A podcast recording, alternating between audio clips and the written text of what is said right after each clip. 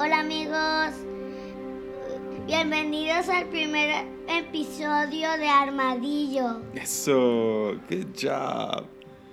¿Quieres decirles algo? ¿Algo más? Diles adiós.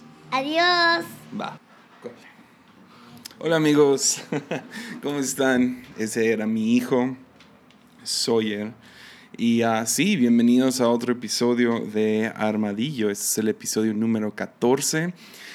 Ya estamos en un nuevo año, ya pasó el break de Navidad y Año Nuevo y estoy muy emocionado por estar de vuelta con este episodio que hemos llamado Como Niño. Y uh, sí, va a estar mi hijo presente, entonces si escuchen ahí un video o algo así, tiene mi celular y ya lo veo mandando mensajes. Pero bueno, uh, sí va a estar aquí presente por lo mismo de que se llama como un niño. Entonces, uh, sí, estoy emocionado. Y por ser un nuevo año, quise compartir un, algo personal que, que he adoptado o adaptado, he tomado por los últimos ya ese sería el tercer año que lo hago y es que, ¿ves? Déjalo explico así. Yo no funciono bien con metas. uh, por años intenté toda la cosa de voy a leer la Biblia en un año, uh, voy a bajar de peso, voy a hacer esto, voy a levantarme diario cada mañana y, sabes que Uh, sí tengo disciplinas, no estoy diciendo que soy indisciplinado. Puedo ponerme metas de corto plazo me encanta hacer cosas como leer la Biblia en una semana, ah, o bueno, el Nuevo Testamento. Nunca he leído la Biblia entera en una semana, pero leer el Nuevo Testamento en una semana, o leer ciertas partes, o cumplir con ciertas cosas, o esta semana estamos en una semana de oración uh, y sí, voy a venir cada mañana y cada tarde a la oración. Uh, tengo una peque un pequeño plan de lectura, nomás los evangelios durante esta semana. Y, uh, y sí, pero, pero no funcionó con los de un día o algo así. Entonces... Um, Sí, no, no funciono con un plan de un año, ¿sí me entienden? Y ah, yo respeto mucho a aquellos que sí, los que dicen, no, pues este año voy a agregar una disciplina, me voy a levantar cada día temprano, o voy a leer tanto de la Biblia, o voy a leer tantos libros. Ah, para mí no funcionó eso y encontré algo que sí me funcionó hace, hace ya tres años. Y lo que he encontrado es esta onda de no ponerme metas, sino tomar alguna frase que me forme. Ah, y esto me ha ayudado mucho. Entonces, hace tres años, ah, fue durante la primera semana de oración que me, me, clavé con una historia de la Biblia y fue la parábola de las diez, vírgenes. Y como cinco estaban listas y cinco no. Y, ah, y Dios me dio una frase, básicamente, o sea, era prepararme para lo que para las cosas buenas que venían en ese año. Y uh, la frase fue, listo eres, listo estás. Um, y era básicamente estar listo, pero también ser listo. Y listo como, como ok, si eres listo, vas a estar listo. Entonces, uh, como que proponerme estar listo por el año que venían cosas buenas, buscarlo bueno, y he hablado un poco acerca de eso. Definitivamente me ha formado, no como alguien que es simplemente positivo, sino siempre estoy buscando uh, qué es lo que Dios está haciendo en medio de esto o lo otro. Luego, el año pasado, ah, ya hablé de esto en el podcast, pero la frase que Dios me dio a principios del año pasado fue camina, no corras. Y ah, se fue formando y, definitivamente vi el año pasado grandes, vi gran fruto. Ah, por aplicar esta frase y nomás tenerla repetida. Entonces, en mi oficina tengo un cuadro de una virgen despierta, una virgen dormida, y es de las la parábola de las diez vírgenes. Ah, me lo regalaron en, una, en la iglesia Palabra de Vida cuando fui y prediqué ese mensaje ahí con ellos. Luego, Camina no corras, lo puse en todos lados, en mi libreta y en diferentes lugares. Y acabo de pintar en mi pared a un lado de, de la pantalla de mi computadora como niño. Pues siento, no sé, no estoy seguro de esto, pero Es un poco temprano en el año todavía, pero ah, durante las vacaciones tomé unos días para estar afuera y leer y ah, meditar un poco y escuchar un poco de música. Y me la pasé mucho tiempo en mi, en mi patio mientras mi esposa estaba viendo telenovelas, pero sentado ahí realmente tuve una, un sentimiento que este año uh, Dios me está llamando a ser como niño. Y ya lo pinté a un lado de mi, de mi uh, escritorio. Lo pueden ver en Instagram, la foto ahí lo voy a subir. Pero uh, quiero, no sé, quiero compartir algunas cosas, uh, observaciones o pensamientos acerca de qué significa ser como niño. Ahora, cuando hablo de ser como niño, no estoy hablando acerca de ser infantil, sino estoy hablando acerca de ser como niño, como Jesús lo dijo. En Lucas 18 nos dice que cierto día algunos padres llevaron a sus hijitos a Jesús para que Él los tocara y los bendijera. Esto era muy común en esos tiempos que un rabino ah, bendecía, ponía su bendición sobre niños, sobre próxima generación o lo que sea. Y, ah, pero nos dice que los discípulos ah, vieron esto y regañaron a los padres por molestarlo. Entonces Jesús llamó a los niños y uh, les dijo a los discípulos, dejen que los niños vengan a mí, no los detengan, pues el reino de Dios, ¿ok? Pertenece a los que son como estos niños. Les digo la verdad, el que no reciba el reino de Dios, el, el que no reciba el reino de Dios como un niño, nunca entrará en él. Entonces, ah, les digo, de, de vacaciones pensé en algunas cosas. Pasé mucho tiempo con mi hijo y uh, jugamos mucho y fuimos, hicimos diferentes cosas solos, lo llevé al cine y uh, fuimos al parque casi todos los días, hicimos muchas cosas y, uh, y nomás me puse a, no, no a estudiarlo, sino a, a observarlo un poco más y, y, pensar un poco más a fondo qué significa ser como niño. Pues Ah, siempre me escribieron este pasaje como la fe de un niño, un niño que siempre confía y, y creo que es un poco más ah, profundo que eso. Entonces yo, yo anoté cuatro observaciones que, que, hasta la fecha tengo, pero definitivamente va a ser un tema por lo menos del 2019 para mi vida. Ah, voy a buscar cómo ser más como niño. Entonces se los quiero compartir. Esos son algunos, algunas observaciones y pensamientos acerca de ser como niño. Desde número uno, quiero empezar hablando acerca de mi... de lo intenso que es mi hijo. Déjalo explico así. Es intenso, sí, ah, con sus vagancias y ah, que tiene un montón de energía y sí, pero si mi hijo está haciendo algo, él está completamente dentro de esa cosa. Entonces, por ejemplo, ahorita él está grabando un video de mí grabando este audio, si lo pueden escuchar de fondo. Pari, bájale. Pero ah, él está entretenido con lo que él está haciendo. Él está presente en lo que él está haciendo. Ah, si, si, un día lo pongo a dibujar, si nos ponemos a dibujar, él no, no está pensando en nada más que su dibujo en ese momento. Si se pone a recortar, a hacer alguna manualidad, a ver su iPad, a ver la tele, a jugar fútbol, a ir al cine, él realmente está presente. Uh, ahora, obviamente sí, hay, hay, hay cierta tensión y, y, rápido quiere moverse a lo que sigue, pero en el momento en que está haciendo algo, él está presente en lo que está haciendo.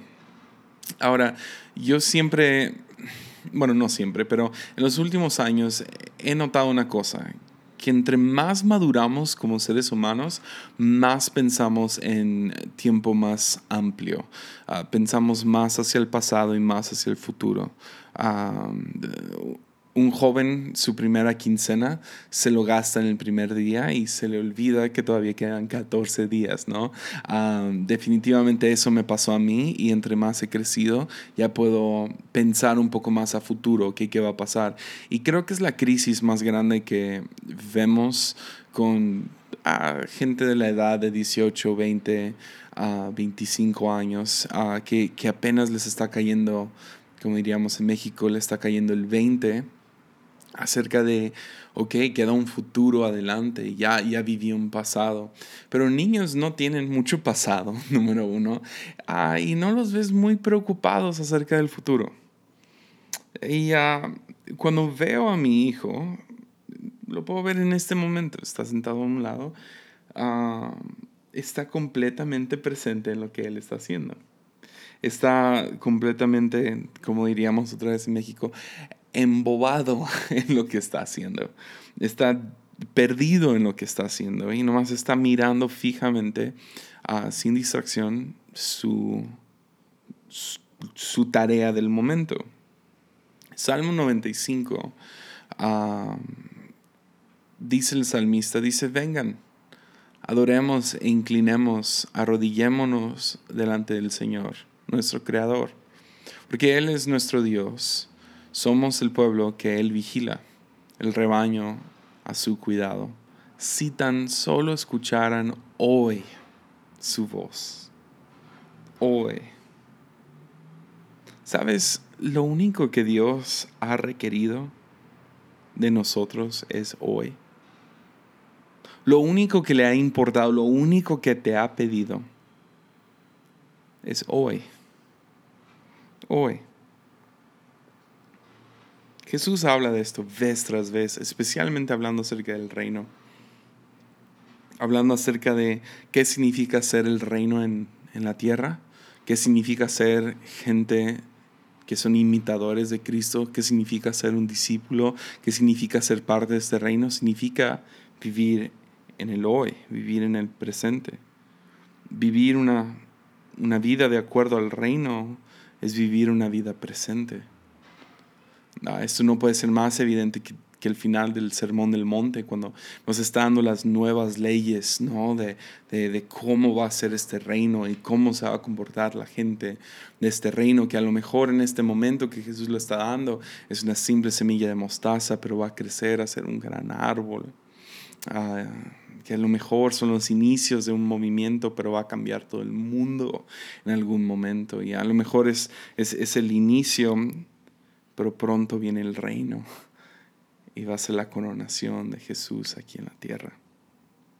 Y Jesús termina el sermón del monte diciéndose, diciéndonos en Mateo 6, dice, así que no se preocupen por el mañana, porque el, el día de mañana traerá sus propias preocupaciones.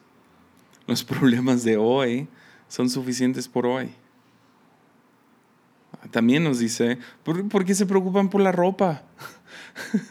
también nos dice, también nos dice, ¿por qué se preocupan por de, qué comemos y qué beberemos y qué ropa nos pondremos? Dice, estas cosas dominan el pensamiento de los incrédulos, pero el Padre Celestial ya, ya conoce tus necesidades, así que no te preocupes por el mañana. Los problemas de hoy son suficientes por hoy a lo mejor podemos vivir como, como niños y no andarnos adelantando acerca de qué va a pasar en seis meses, ocho meses, un año, cinco años. ¿Qué, qué importa? Tú no tienes el control. Ahora puedes tomar pasos hacia una meta que a lo mejor se cumple en unos años. Pero al final del día, ¿para qué te preocupas? Es la vida, la vida abundante del cual habla Jesús no está disponible cuando estamos distraídos con las preocupaciones de mañana. Ah, a lo mejor vas a poder ser parte del reino, pero se requiere estar completamente presente, sin preocupaciones. Entonces, ¿cuál es tu ansiedad de hoy? ¿Qué, qué te está causando ansiedad acerca de mañana? ¿Qué, qué te preocupa? Acerca de mañana? ¿Qué te está creando tanto estrés, ansiedad, preocupación? Porque el llamado de Dios es hoy, hoy. Y me muerdo la lengua mientras hablo esto. Sé que a lo mejor se ha sentido un poco recurrente en el podcast porque realmente es algo que Dios me habla a mí. Es una predicación que Jesse necesita. es hoy hoy.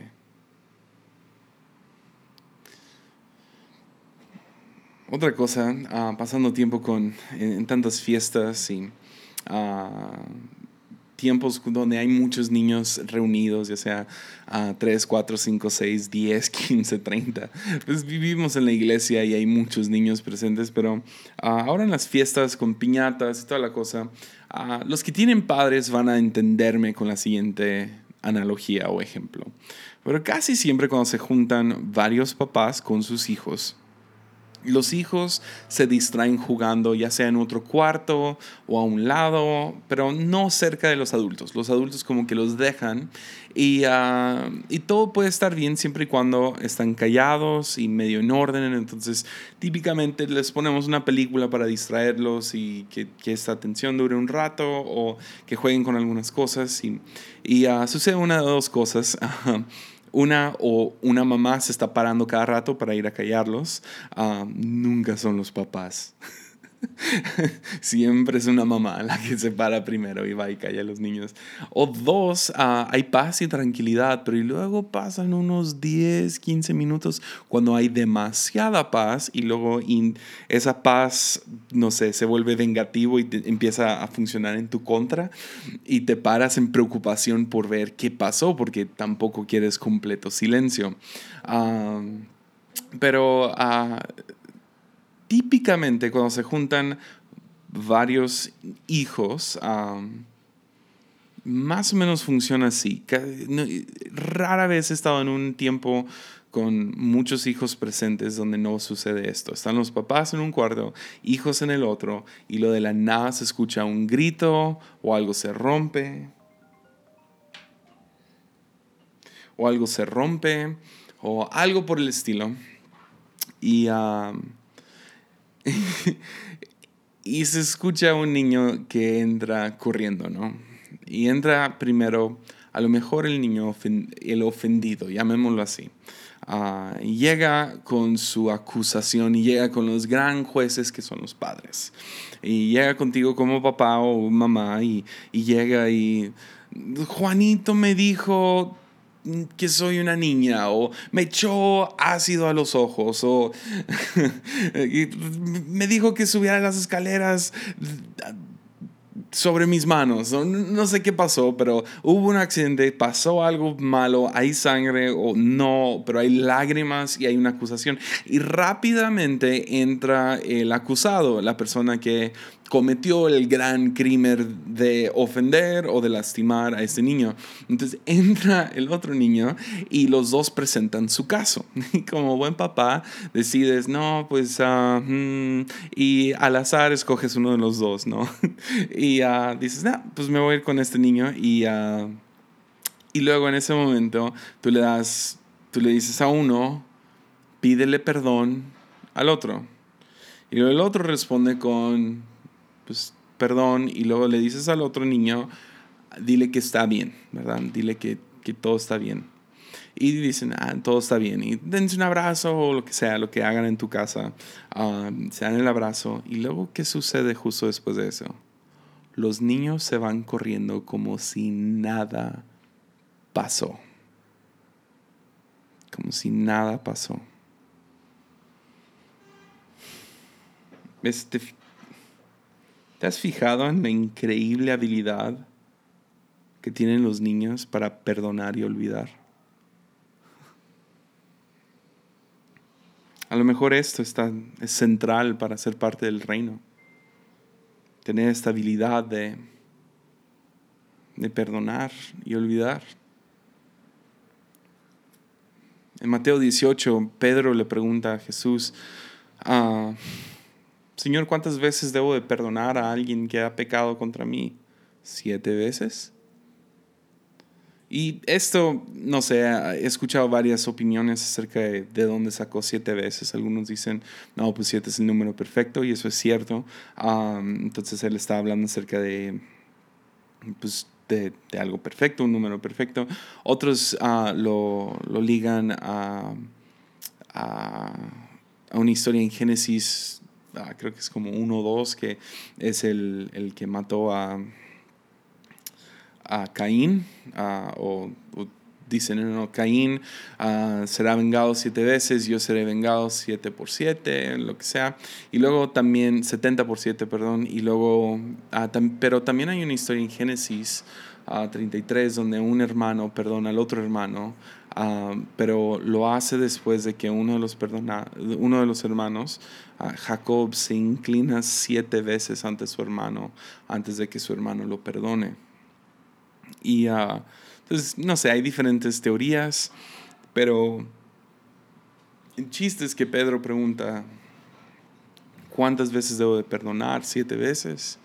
Jesús le dice, no siete veces, sino setenta veces siete. Dando a entender siempre. Es, yo este año quiero la habilidad de, de perdonar como un niño. Ahora, yo entiendo que hay algunas personas aquí que han pasado por abuso extremo, violencia extrema, ah, abandono extremo. Yo no estoy hablando acerca de lo inmediato de perdonar de un niño. Yo estoy hablando de la habilidad de poder perdonar. Es, eh, en griego la, palabra perdonar es um, a-P-H-I-E-M-I. Y ah, literalmente significa soltar. Soltar. Es tener algo en tus manos y soltarlo, eso es perdonar. Y ves, yo, quiero la habilidad de perdonar como un niño. Cuando, cuando nos traicionen, cuando chismean de nosotros, cuando cuestionan nuestros motivos o nos dan la espalda, cuando nos lastiman. Quiero la habilidad de perdonar porque perdonar en griego, como les digo, nos da a entender como si cuando alguien ofende contra ti, tú empiezas a cargar esa ofensa. Porque palabras nunca son solamente palabras, sino tienen peso y las cargas, las llevas contigo. Y cuando nos lastiman, lo terminamos cargando con esto, con, por todos lados. Y el perdonar es el decidir, ¿sabes qué? Yo no voy a cargar con esto. Yo no voy a cargar con esto. Pero para poder perdonar necesitamos poder identificar. Poder identificar exactamente qué fue lo que nos lastimó.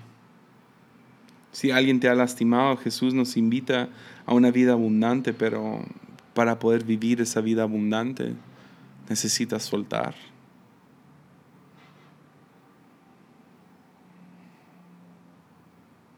Entonces te quiero animar con esto. Y te digo, ese es mi ánimo para mí mismo. En 2019, cuando veas a dos niños perdonarse, Tómalo como una imagen tangible, una imagen, una visión de lo que Jesús nos invita a hacer, de lo que Jesús tenía en mente para aquellos que van a ser parte del reino. Yeah. Que este año sea el año que lo sueltas. A lo mejor no va a ser inmediato. A lo mejor ni, es, ni te es posible hacerlo inmediato. Mm. Y conste, conste que yo no estoy diciendo perdonar y confiar. Confiar es otro asunto. Confiar es invitar a esta persona otra vez en tu vida. Yo no estoy invitándote a eso, te estoy invitando a soltar. Soltar la ofensa. Dejar de exigirles que te paguen de vuelta porque al final del día ni sabes cuánto te deben. Entonces mejor ve con Dios y dile, Señor, tú págame de vuelta lo que ellos me robaron. Yeah. Ah. Sí. Ser como un niño. Otra cosa que vi, estábamos de vacaciones. Y sabes que es, no es una locura. Todos los que tienen hijos o ah, tienen algún sobrino han visto esto. No es una locura que unánimes todos los niños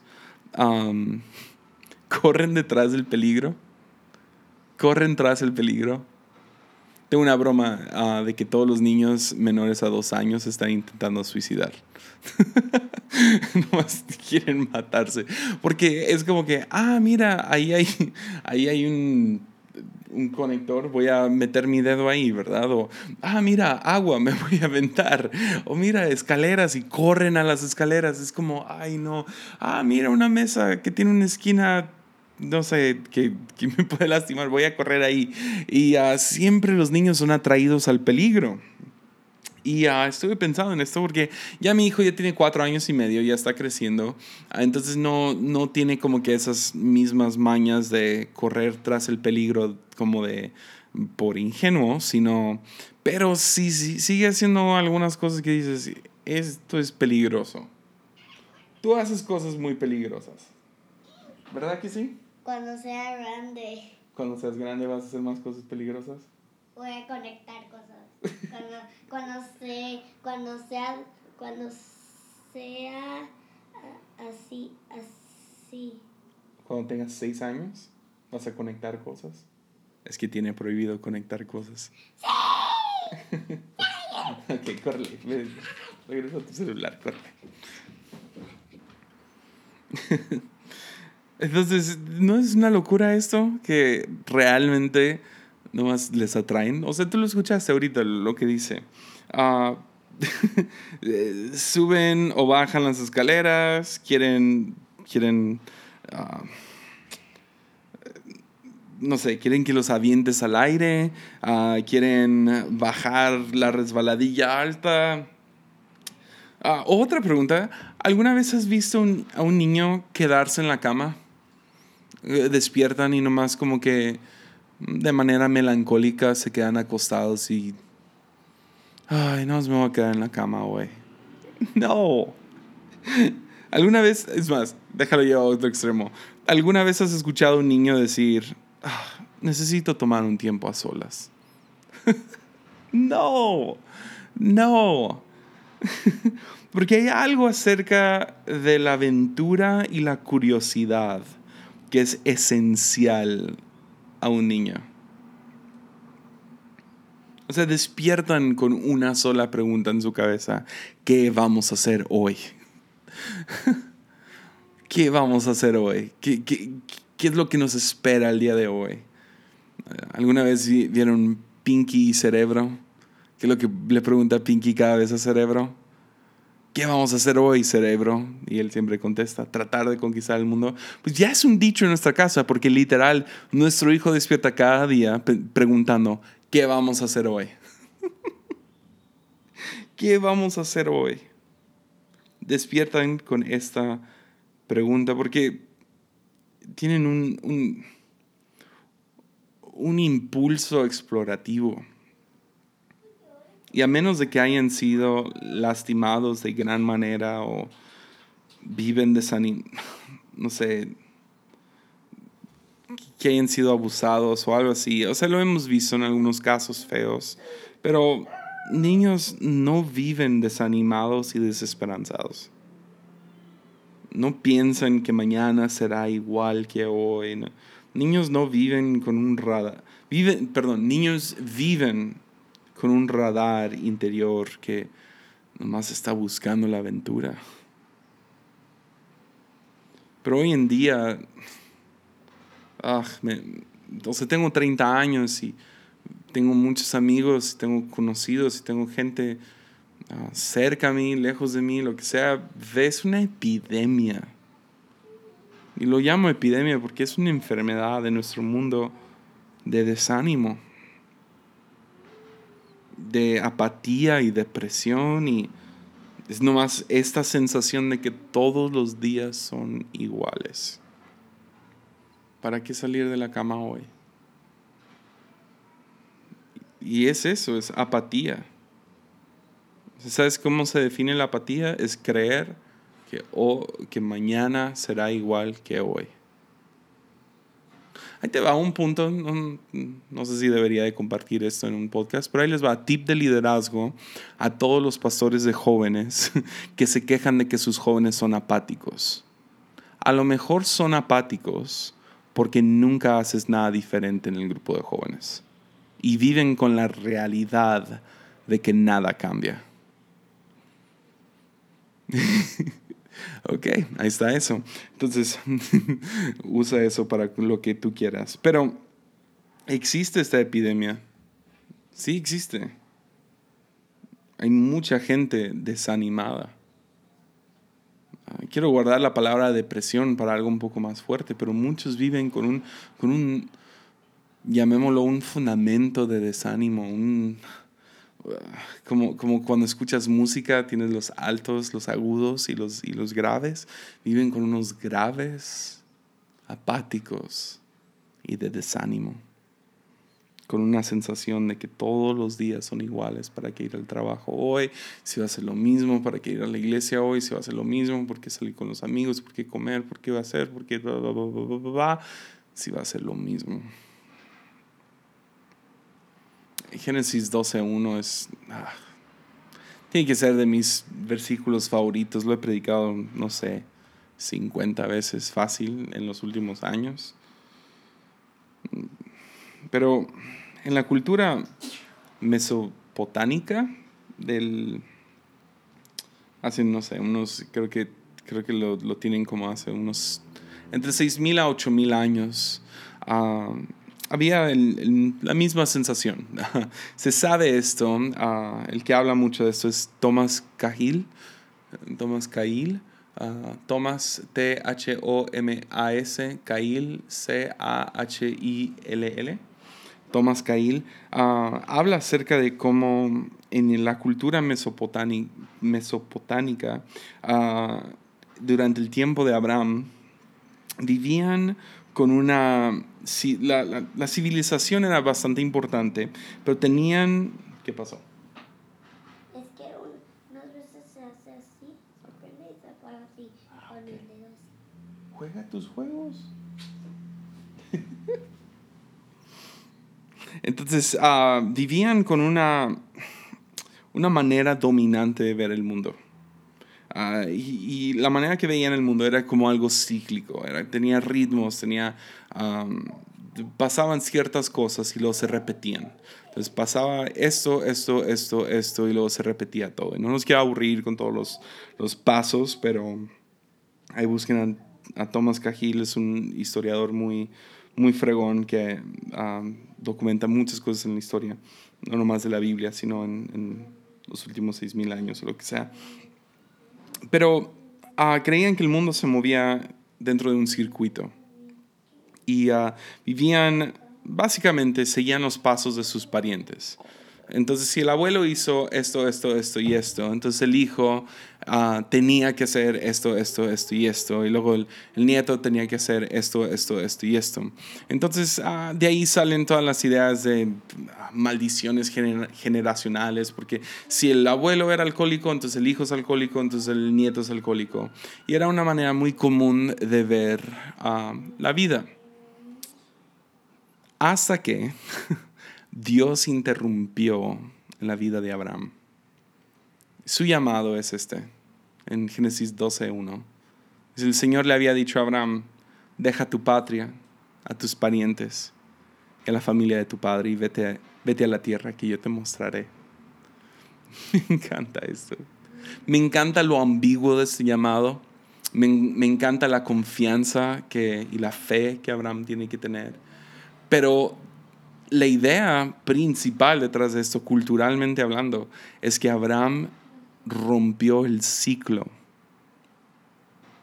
del, desánimo, rompió la rutina, rompió lo esperado, rompió el ciclo aburrido, tedioso, normal, por ir a navegar a algo nuevo.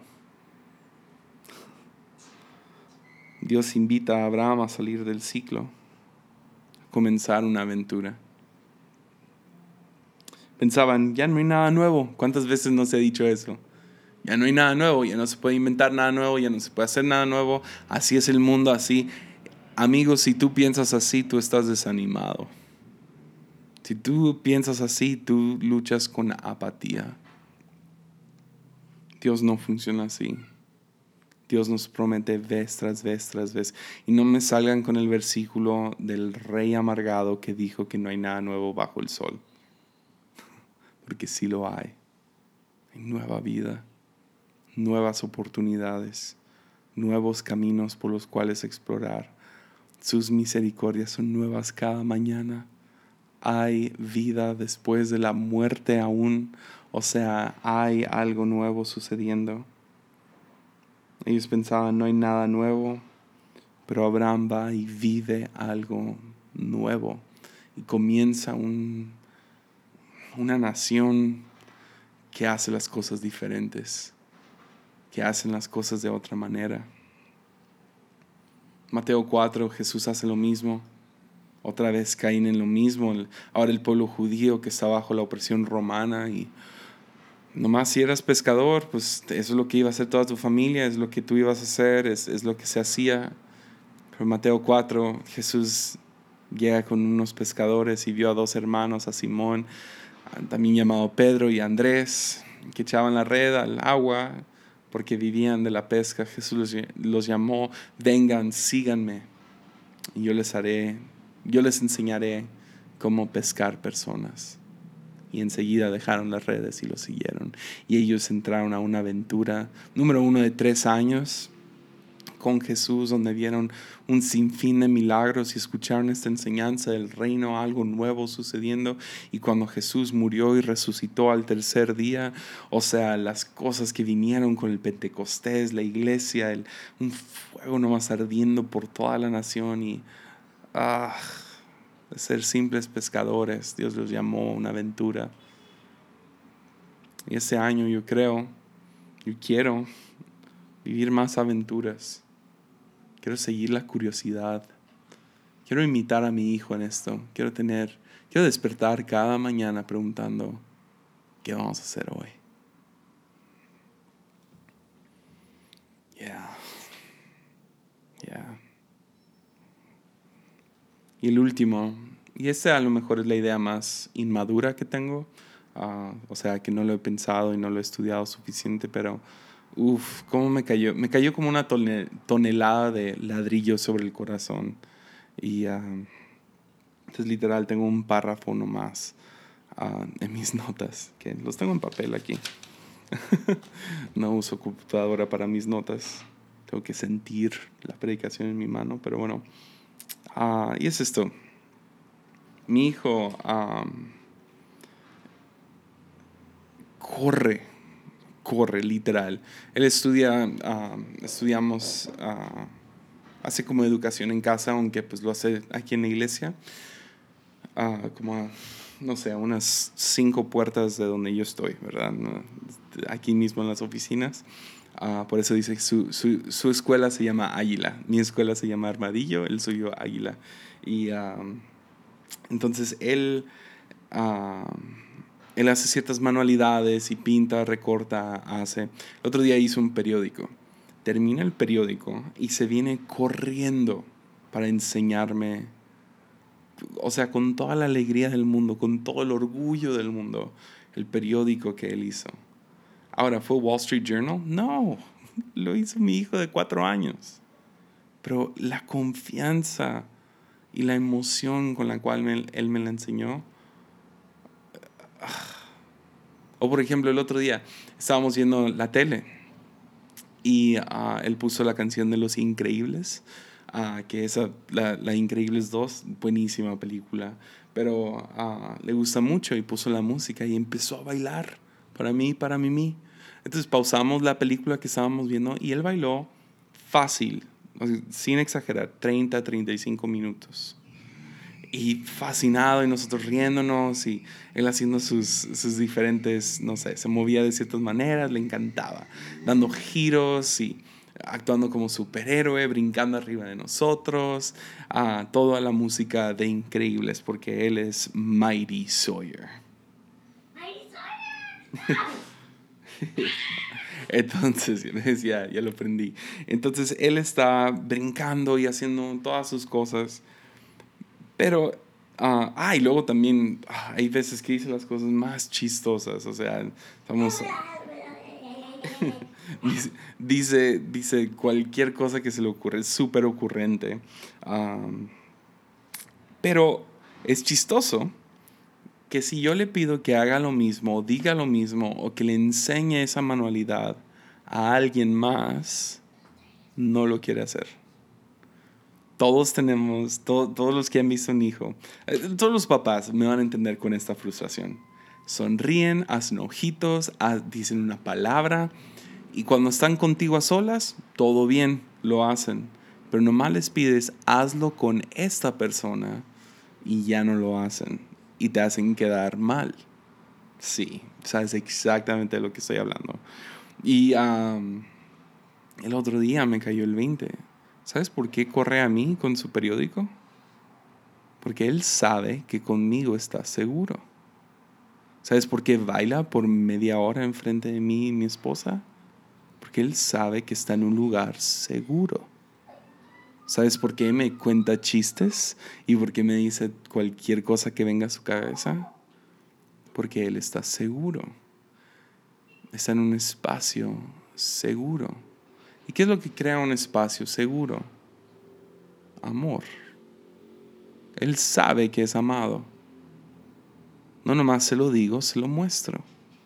Él entiende bien que Él es amado y me demuestra que Él sabe que es amado con la confianza con la cual me enseña sus obras de arte, cómo baila, me cuenta cosas, porque él sabe que está en un lugar seguro.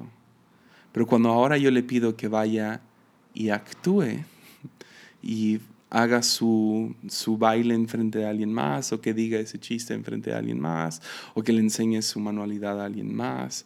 Entonces lo estoy enviando, como papá, lo estoy enviando a un espacio de juicio, a que alguien más lo juzgue.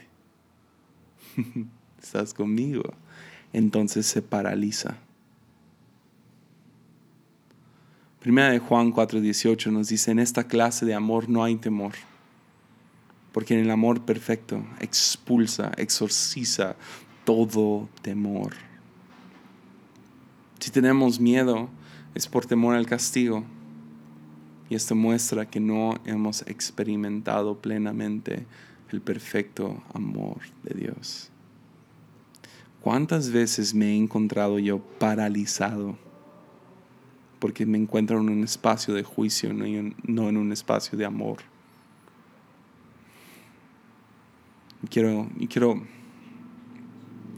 quiero ser como mi hijo y poder ver al Padre, estar con el Padre y contarle lo que sea. Quiero, quiero poder estar con, el Padre y enseñarle cualquier manualidad que he hecho.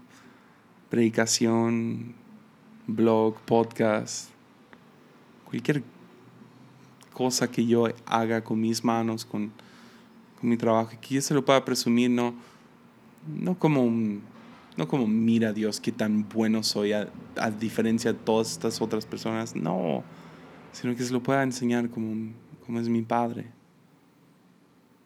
Y que yo no me encuentre paralizado sin poder bailar en su presencia. Porque lo veo con ojos de juicio. Vivo en temor temor al castigo, temor al juicio, temor al que me juzgue, que me critique Dios. Y nomás vivir consciente de que Él está orgulloso de mí, a pesar de que mi periódico no es Wall Street Journal, a pesar de que no bailo como el Circo Soleil o no sé, no sé por qué dije Circo Soleil, ah, pero alguien que baila bonito, ¿verdad? A lo mejor no bailo como, ¿quién sería bueno? Bruno Mars. Y a lo mejor no. A lo mejor las cosas que digo son incoherentes. A lo mejor lo que le digo hasta son irreverentes o esas cosas no se dicen. Pero se las puedo decir a Él porque estoy en confianza, estoy en presencia de un Padre que me ama. Entonces este año yo quiero ser como niño. Les mentí cuando dije que no tengo ninguna meta. ¿Les puedo dar mi meta? Algo, una, una práctica, una disciplina que por lo menos voy bien hasta ahorita.